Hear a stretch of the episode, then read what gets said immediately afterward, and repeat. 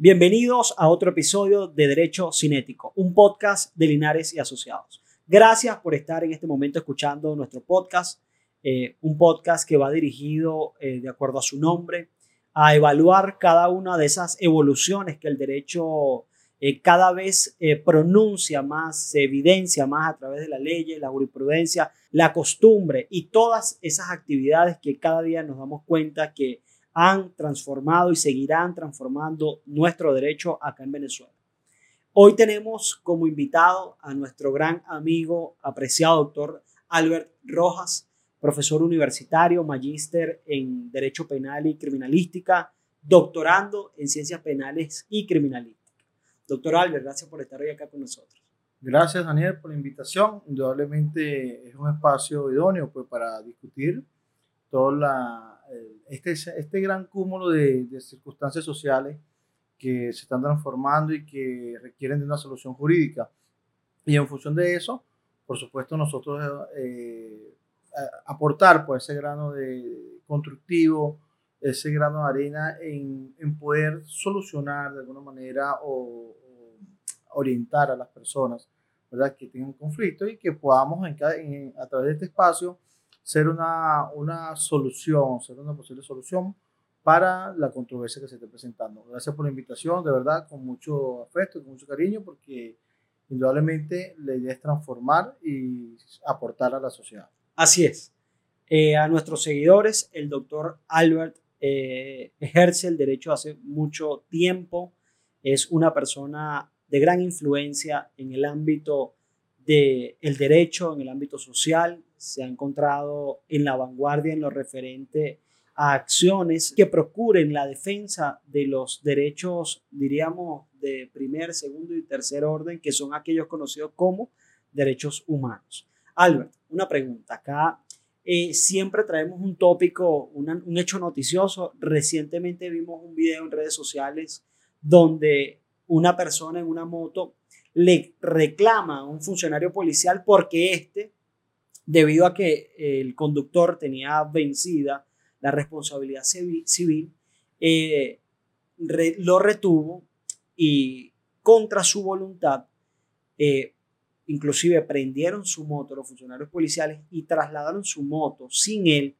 a las instalaciones del comando policial.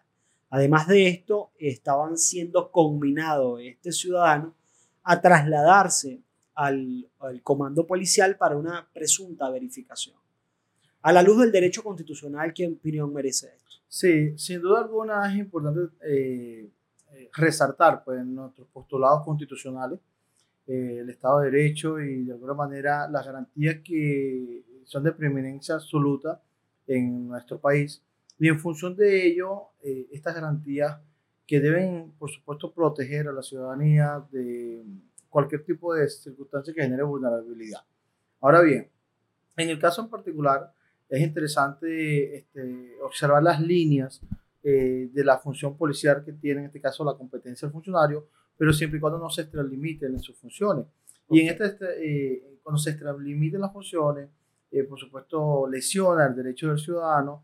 Y cuando observamos, por ejemplo, en este caso práctico, si bien es, eh, puede existir algún motivo para eh, realizar algún tipo de acto administrativo, llámese alguna sanción eh, a través de una multa, que sería un acto administrativo, no este, menoscaba o no, no faculta al funcionario para mm, minimizar o lesionar el derecho a la libertad o el derecho a la seguridad que tiene en este caso el ciudadano. En síntesis, en otras de otro punto de vista, pues indudablemente eh, el funcionario no está autorizado para retener y llevar a una persona si indudablemente este, eh, está en un procedimiento de verificación de eh, un acto administrativo. Tanto así que la ley le faculta al ciudadano para que acuda a la jurisdicción contenciosa administrativa a efecto de, si está de acuerdo o no con dicha, dicho acto administrativo e impugnarlo y este, puede acudir a esa vía. Ahora bien, con respecto al funcionario. Sí, pero perdón que te interrumpa. Existen dos elementos. El funcionario sí está revestido de autoridad para hacer una verificación personal y del vehículo. Eso es un hecho que, que nosotros enfatizamos, que es una función prevista en la Constitución, que el funcionario revestido de la autoridad puede hacer la revisión personal y la revisión del vehículo en que se traslada una persona. Esto, y, hay un punto que Albert se ha olvidado o no se le ha dado la, la preeminencia que merece, que es que el código establece que el funcionario debe advertir si presume de un delito y cuál es. Entonces, si existe la facultad para hacer la revisión, ahora no, me estás mencionando otro punto que es que la multa es un acto administrativo. Claro. Y ese acto administrativo tiene un debido proceso. Exactamente. En función de eso, este debido proceso eh, o esta jurisdicción, esta competencia le corresponde al, área contenciosa administrativa. Y es allí que, cuando refiero al tema de, de, de, la limitación del funcionario en su actuación, es que si bien está facultado a realizar una inspección de personas, una inspección de vehículos, eh, es siempre y cuando garantizando la dignidad de este, ciudadano. Y entre este postulado de derechos y garantías constitucionales, estando en un, sistema eh, formalmente garantista, el funcionario debe velar por no eh, limitar o la línea entre el control social que indudablemente ejerce un funcionario policial al momento de realizar su práctica y la línea de los derechos constitucionales que va a ser la vertiente del garantismo, eh, tienen una frontera entre ambos, entre ambas ramas, por decirlo así de alguna forma. Pero es tan importante tener en cuenta que eh, desde el punto de vista constitucional debe prevalecer las garantías constitucionales a favor del ciudadano. Y este ciudadano, por supuesto, eh, que vive esta circunstancia, debe estar en conocimiento que tiene el, derecho de acudir, eh, por supuesto, al Ministerio Público tiene derecho a acudir al órgano jurisdiccional si considera que está marcado su libertad personal. Claro, y me gusta... A esto me refiero, disculpe, doctor, esto me refiero desde el punto de vista de, que, de, la, de la conducción obligatoria, de, no solo desde el punto de vista de la multa y del procedimiento administrativo, sino de, de la, cuando se extralimita el funcionario. O sea, no, está bien, so, la, eh, la multa, pero me llevo la moto y usted me acompaña. Esa, esa condición de, eh, imperativa o forzosa, por decirlo de alguna manera, por supuesto, limita y violenta los derechos del ciudadano. Sí, y precisamente quería enfatizar que tocaste un, un tema muy importante, que es la dignidad del ser humano. Y eh, cuando analizamos los postulados referentes o las bases, las bases filosóficas que dieron vida a los derechos humanos, es precisamente la protección a la dignidad. Y es que si existe un protocolo para que el Estado pueda sancionar a una persona por una infracción a, una, a un reglamento, a una norma, a una ley, esta imposición de esa sanción debe hacerse en el marco del respeto a la dignidad del ser humano y precisamente lo, lo enlazo con lo que usted precisamente dijo que son las garantías constitucionales. Ahora bien, para nuestros oyentes, es una facultad que tiene todo eh, sujeto o toda persona natural o administrado tener el derecho a recurrir de ese acto administrativo denominado multa. Sí, eh, es un derecho indudable, este, incluso eh, antes de cancelar, antes de considerar que debe cancelar la multa, eh, el debido proceso lo acompaña en, el, en, la impugnación de ese acto administrativo, porque es un acto administrativo, y puede ser reconsiderado, reevaluado, puede ser anulado incluso por la jurisdicción contenciosa administrativa, y para ello la ley orgánica de la jurisdicción contenciosa faculta el procedimiento y los, motivos. Este, puede ser, un, por ejemplo, un, eh, un, ejemplo de eso puede ser que el funcionario eh, apreció que el motorizado se comió, se comió una luz, pero realmente no era eso, sino que el semáforo está dañado.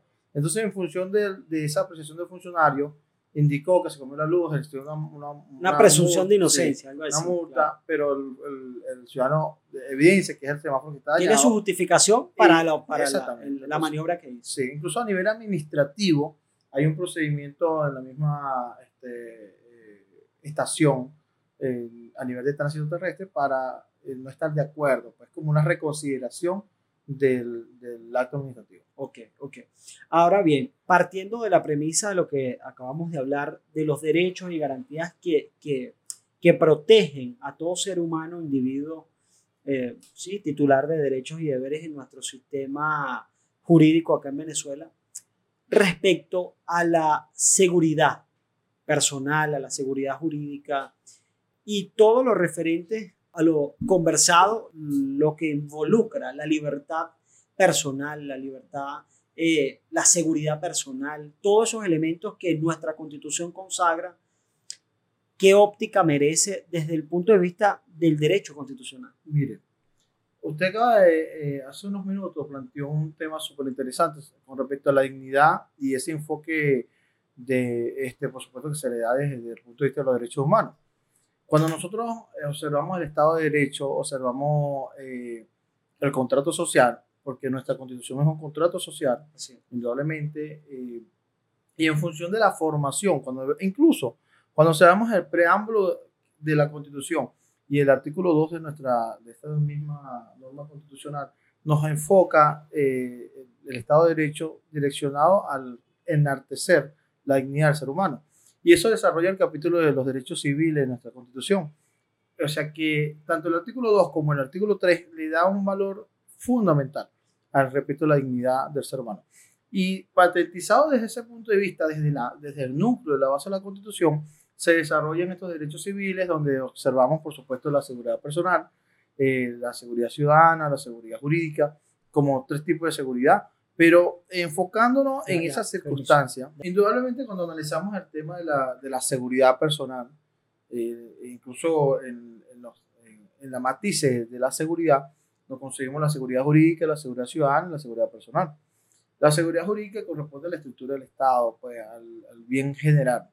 La seguridad eh, ciudadana, eh, ciudadana, por supuesto, es la que deben establecer, garantizar los órganos de seguridad hacia la ciudadanía, que en este caso eh, nuestra norma constitucional en su artículo 55 no, no, nos patentiza, no, nos la fortalece, pues, nos, nos ancla esa obligación del Estado de garantizar la seguridad ciudadana.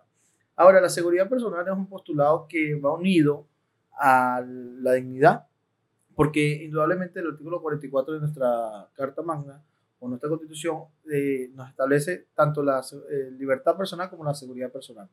Y es allí donde, en función de esa seguridad personal, eh, hemos observado eh, eh, cambios sociales. Y, hay que ser sincero, hemos observado casos en, redes sociales donde, por ejemplo, una persona sin motivo, sin un motivo este, justificado, es retenido por una comisión policial y es trasladado incluso a un comando. Entonces, allí cuando analizamos el contexto del derecho constitucional, por supuesto se limita, se vulnera esa seguridad ciudad, personal tiene eh, la seguridad personal, tiene que ver con la protección, tiene que ver con el cuidado, eh, evitar eh, el hostigamiento, evitar la, la, persecución sin ningún tipo de, de, de, de, causa que lo justifique. Ahora bien, esta seguridad personal va unida a la libertad personal y es tan importante porque en el postulado del, del artículo 44 y en el desarrollo, por supuesto, de, de los mecanismos de protección que, que se tienen, en este caso eh, se ha creado en el 2021, 15 de septiembre de 2021, una legislación que es la Ley Orgánica de Amparos eh, y Protección a la Seguridad Personal. Esta, esta legislación faculta a la ciudadanía a acudir al, al órgano judicial, al órgano jurisdiccional ante el juez. Hay cambios súper este, avanzados este, Comparado con la ley anterior. Sí, porque la ley anterior, que es la ley orgánica de derecho y de ley orgánica de amparo, derecho y garantías constitucionales, es el año 1988. La realidad social era otra. Preconstitución. Sí. Entonces, en función de esta legislación del 2021, eh, observamos, por ejemplo, este, la obligación de, del juez de perseguir la acción de oficio. O sea, que el juez, una vez que, que, la acción llega, es reportada al órgano jurisdiccional, el juez tiene la obligación de constatar, verificar e incluso eh, subir a las Cortes Superiores la, la, consulta legal, pues, porque la consulta de la decisión. Eh, esto es interesante, incluso hay un sistema gratuito, eh, es, es, una accesibilidad a la ciudadanía y no necesario, puede ser cualquier persona que acuda al órgano jurisdiccional a reportar una detención arbitraria o un abuso. ¿Se requiere de representación legal para reportar algún abuso respecto a la seguridad personal de una persona? Bueno, aquí voy a plantear dos, dos posturas. Una postura de la ley, este, desde el punto de vista de la ley, eh, por, la, por estar vinculado al tema de la dignidad y al derecho constitucional, la reforma no exige la utilidad del abogado, sino que la misma persona puede acudir al órgano jurisdiccional. Esa es la realidad taxativa. Sin embargo, mi recomendación en este caso, eh, como, como profesional de la materia, es estar direccionado, orientado por un profesional del derecho que lo, que lo conduzca, ¿verdad? Y le aporte la, la dirección necesaria, dónde acudir, cómo acudir, eh, cómo eh, enfocar la, la situación. Eh, existe, es, es, recomendable. Sí, existen muchos asuntos donde particularmente ocurre bajo la premisa de una presunta investigación penal por parte de algún órgano de justicia, ah, por parte de algún órgano de investigación, donde, bueno, se combina por medio de una boleta de citación una persona a declarar, esta comparece, si comparece acompañado de abogado, entonces cambia la situación, pero va, si va sin abogado lo pasan a, algún despacho, es probable, alguna práctica que, han, que, que, que sí hay que reconocer que han disminuido. Han disminuido. Claro. Sin embargo, ocurre ese fenómeno entonces donde un familiar o donde una persona o un conocido es citado por ocasión a rendir una declaración, pero pasan 10, 8, 6 horas y esa persona está incomunicada, no le dan información a nadie al respecto cuando su citación ha sido para deponer respecto a un hecho determinado. La constitución es clara y existe la cuando exista la comisión de un hecho punible, este se debe calificar si es un delito flagrante, se sigue el procedimiento previsto en el Código Orgánico Procesal Penal y se realiza la detención de la persona de acuerdo a todos los postulados constitucionales. Es legal su detención si se determina la flagrancia. Si no, el Código Orgánico Procesal Penal establece lo que es la investigación la imputación, inclusive en la reciente eh, modificación del Código Orgánico Procesal Penal, la reforma, se establece se amplía la imputación, se desarrolla de una manera más efectiva en el 126A y se hace la definición de que el acto de imputación es un acto propio del Ministerio Público. ¿Qué es lo que ocurre? Que debemos enfatizar que la investigación, para que tenga el peso que merece, y partiendo inclusive hasta de la seguridad jurídica, porque quien denuncia o quien es parte de la comisión eh, siendo víctima de un hecho punible tiene derecho a que ese proceso se siga respetándose las garantías de quien se ha denunciado o de quien se proponga como un posible imputado, investigado, etc. Y si se le menoscaba un derecho o garantía constitucional, este, por el hecho de ser vulnerado en sus derechos constitucionales, va a recibir de pronto un beneplácito de la ley porque pues este ha sido víctima de una vulneración. Entonces, es muy importante que cuando se realice un proceso, todas las partes intervinientes, el denunciante, el que comparece a rendir declaración el investigado pues tenga, eh, como lo dice el doctor, el número de un abogado allí cerca e inclusive si existe, y yo recomiendo esto, si en la boleta de notificación que le están dando a la persona para rendir declaración existe eh, o dejan constancia qué fiscalía está llevando la investigación, el número del, del, MP por el cual se sigue la investigación, que el citado antes de comparecer a la citación policial comparezca al Ministerio Público y por medio de diligencia indique que va a, comparecer a la sede policial.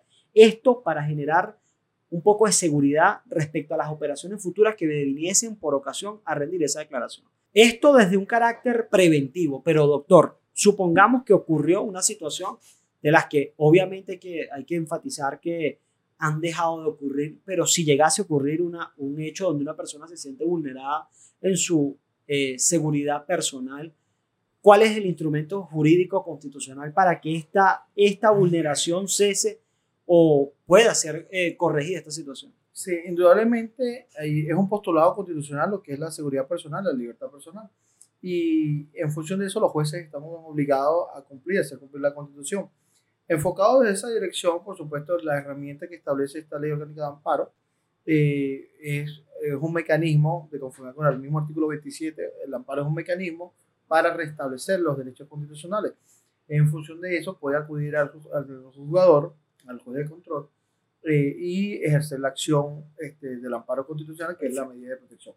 Súper importante, eh, eh, también hay que reconocer el sistema de justicia, han, este, en los sistemas, en los circuitos judiciales, actualmente hay un rol de guardia de jueces con respecto al, al tema a la competencia de, atribuida con respecto a la, a la protección de seguridad sí, inclusive en las unidades receptores y de documentos hay un horario especial. O sea, el Estado ha procurado que exista una atención privilegiada. Ahora bien, hay un punto que, que también se ha hecho viral a través de las redes sociales, eh, tomando en consideración de que ya el derecho se vincula estrechamente con las redes sociales en razón de que eh, uno de pronto porque es abogado y el algoritmo te envía situaciones que se vinculen con, nuestra, con nuestro día a día. Sin embargo, videos donde existen, y no solo en Venezuela, distintas latitudes, personas que reclaman porque algún tipo de, de operación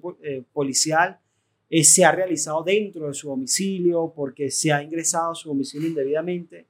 Entonces, respecto a esto, de pronto, el ingreso alguna propiedad de una persona pudiera de una manera u otra vulnerar la seguridad personal. Sí, y este, indudablemente la seguridad personal, y porque es que cuando, cuando no se cumple con las formalidades establecidas en la Constitución, ¿verdad? Y en el caso de que una comisión policial no, este, no llene los extremos que establece la excepción, en este caso de una, cumplir con una orden de allanamiento o los supuestos de, de hecho que ameritan el ingreso a un domicilio, por supuesto, viene transgrediendo, viene iniciando en, en transgresión de la norma.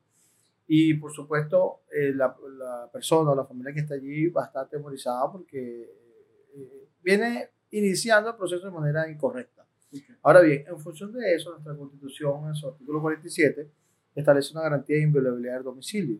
Y es allí donde se patentiza que eh, ese hogar, doméstico sea, mira, desde un, desde un rancho en el cerro X o, desde un apartamento, el hogar doméstico, lo que haga, haga vida a la familia. ¿Por qué? Porque este, no es solo la inviolabilidad del domicilio de manera estructural o formal, sino la intimidad, del hogar, de la familia, la, protección a la familia. Sí, entonces en función de eso, eh, eh, es que hay que resaltar el respeto que se debe tener a la Constitución, al Estado de Derecho y a la ley. Es un respeto que por obligación todos estamos llamados, desde el ciudadano, el abogado, el, ciudadano, el funcionario. Ahora bien, si observamos que un funcionario este, utilizando una estrategia eh, fraudulenta, pudiese ser engañosa, genera la intromisión en un lugar doméstico, no solo que genera caos procesal, porque genera un caos procesal desde el punto de vista de la evidencia, la evidencia pasa a ser ilegal, ilegítima desde el punto de vista formal, sino que este, genera la vulneración de ese derecho y garantía constitucional que está establecido y por supuesto eh, trae como consecuencia, es tan, tan grave que la inviolabilidad del domicilio al funcionario no está permisado para ingresar al domicilio y no está justificado, mecánicamente le genera una conducta antijurídica a él. O sea, el funcionario es merecedor entonces de una investigación por su conducta contraria a la ley. Y, es que existe, a mi criterio, un paradigma que, que se, ha, se ha erradicado.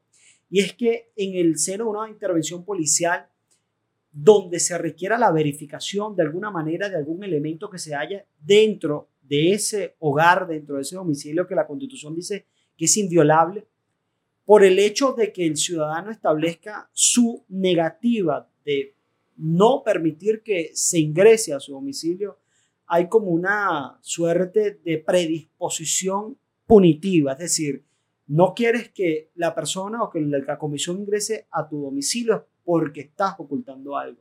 Y es que el paradigma debe ser diferente. No, no se puede ingresar es porque la constitución le da una protección especial al domicilio. Y no es que se esconda ni que se esté pretendiendo distraer o, en alguna situación eh, ocultar algún tipo de situación, sino que es una protección especial. Es como que si a una persona le dijesen, necesito una evidencia que se puede hallar exclusivamente dentro de tus órganos reproductivo dentro de tu sangre. Entonces la persona diga, ya va un momento, o sea, no estoy, ni quiero, ni tengo el deseo, ni voluntad de permitirte el acceso a estas áreas que ya el Estado, por medio de la Constitución, ha dicho que están reservadas a que, si en el caso que fuera necesario, debe eh, mediar una, una orden judicial, porque la dignidad de la persona en su ser está protegida por el Estado. Entonces, hay que cambiar ese paradigma donde el Estado y a través de sus órganos sean quienes den esa, ese valor a ese órgano. lógicamente hay sus excepciones y por eso el código, nuestro legislador, previó esta situación e indicó que cuando se considerase que existe, se está cometiendo un hecho punible o que eh, se cometió, acaba de cometerse uno y pues eh, es parte de lo que se conoce como la línea del, del hecho flagrante, eh, el órgano policial está por una regla de exclusión permisado a ingresar a ese domicilio porque puede darse una persecución en caliente y este ingresó a una morada con el fin de evadirse el órgano puede ingresar para retener porque evidenció de alguna manera la comisión de un hecho punible y el hecho de que el delincuente, de que la persona investigada, para no decir delincuente entrada, se oculte en su morada, no es, por así decirlo, una suerte de, de, de, de escondite constitucional. No, de esta manera no se debe. Es importante enfatizar a nuestros seguidores, a quienes nos escuchan por las diferentes plataformas, que está en su derecho a poder negarse de cualquier intromisión policial siempre y cuando no esté o no se encuentre entre las reglas de exclusión. Sí, y, incluso si ocurre algún tipo de vulneración de, del domicilio que genere impacto en la privacidad de la persona, en, el núcleo de la familia, este, puede acudir incluso al, a la vía disciplinaria este, cada institución policial, cada organismo tiene un departamento disciplinario que por supuesto eh, a nivel policial es conocido como la ICAP, Inspectoría contra la Actuación Policial. Ellos se encargan de auditar la actuación que hizo el funcionario y generar la investigación disciplinaria para determinar las sanciones que a bien tengan si el funcionario se extralimitó en sus funciones. Que probablemente este, es, es una lógica jurídica. Si violentó la Constitución, va a tener sanción, sí, consecuencias. Y parte de eso es importante también enfatizar el, el reciente, la reciente política de Estado en cuanto al desarrollo de los múltiples protocolos de investigación. Esto sirve para minimizar esos hechos aislados que de una manera u otra hacen que se pueda lesionar un derecho básico, un derecho humano de una persona. Eh, Albert, para finalizar, y quiero que, que, nuestros seguidores que hoy nos están escuchando, así como los estudiantes eh, de derecho que nos escuchan y profesionales también, puedan recibir de ti de pronto alguna recomendación, algunas palabras, algún consejo, inclusive en el seno para el profesional, en el ejercicio profesional, el estudiante en el desarrollo cognitivo y a nuestro público en general, una recomendación que se le pueda, se pueda llevar de este, de este episodio.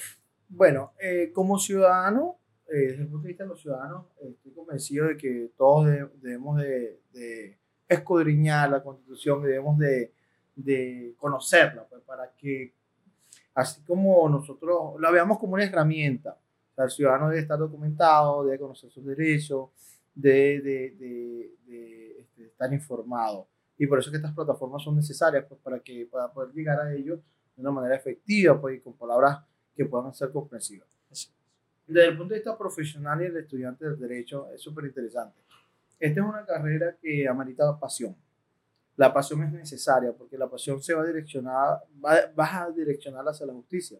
Y cuando eh, direccionas la pasión hacia la justicia, por supuesto vas a, a, tener esa obligación y vas a, a formar carácter eh, direccionado a cumplir con el deber.